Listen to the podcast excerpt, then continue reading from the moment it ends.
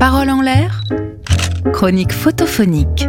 Si la photo est bonne, Frédéric Magnien. juste en deuxième colonne.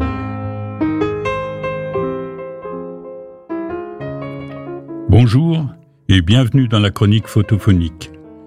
Aujourd'hui, nous regardons une photo de Vincent Jarousseau, une photo noir et blanc.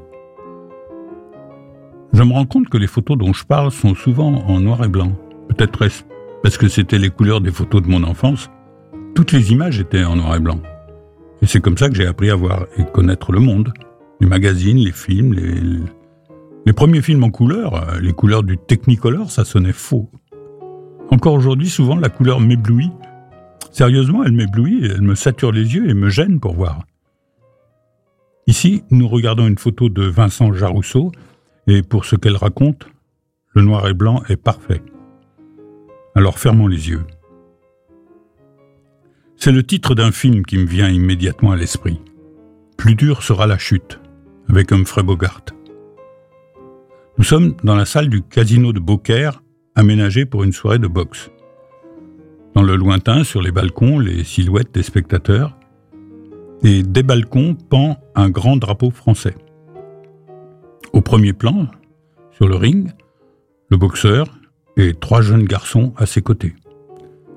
Derrière eux, deux hommes, peut-être euh, coach, partenaires. La photo est prise en légère contre-plongée. Les trois garçons et le boxeur ont la même coupe de cheveux, rasés sur les côtés façon militaire, très mode, euh, pompadour, undercut ou man bun. Le match vient de finir et l'ambiance est terriblement triste. Deux des jeunes garçons au moins sont en larmes. Le boxeur parle au micro. Il est torse nu, des tatouages sur chaque avant-bras. À droite, le tatouage semble représenter un fil barbelé qui lui entourerait l'avant-bras. Il a retiré ses gants et ses mains sont couvertes de bandelettes qui les font ressembler à des mains de momie. Sa main droite repose sur l'épaule du garçon le plus proche, son fils peut-être, comme pour le réconforter. L'autre main tient le micro. On ne peut pas, bien sûr, deviner ce qu'il dit, mais son visage, grimaçant, n'est que fatigue et amertume. Les mots n'ont pas d'importance, la photo dit tout. Il n'est plus tout jeune, mais ça peut être trompeur. La grande fatigue durcit souvent les traits et vieillit les visages.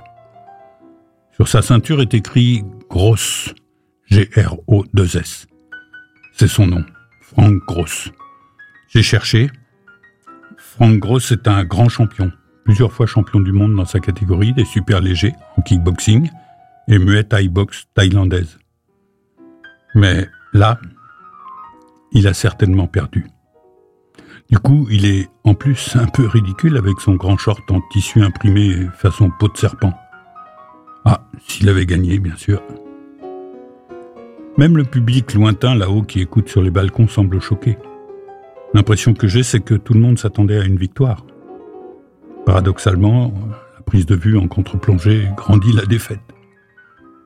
Je ne suis pas très fan de boxe. Je n'ai jamais compris l'intérêt de se taper comme ça sur la gueule.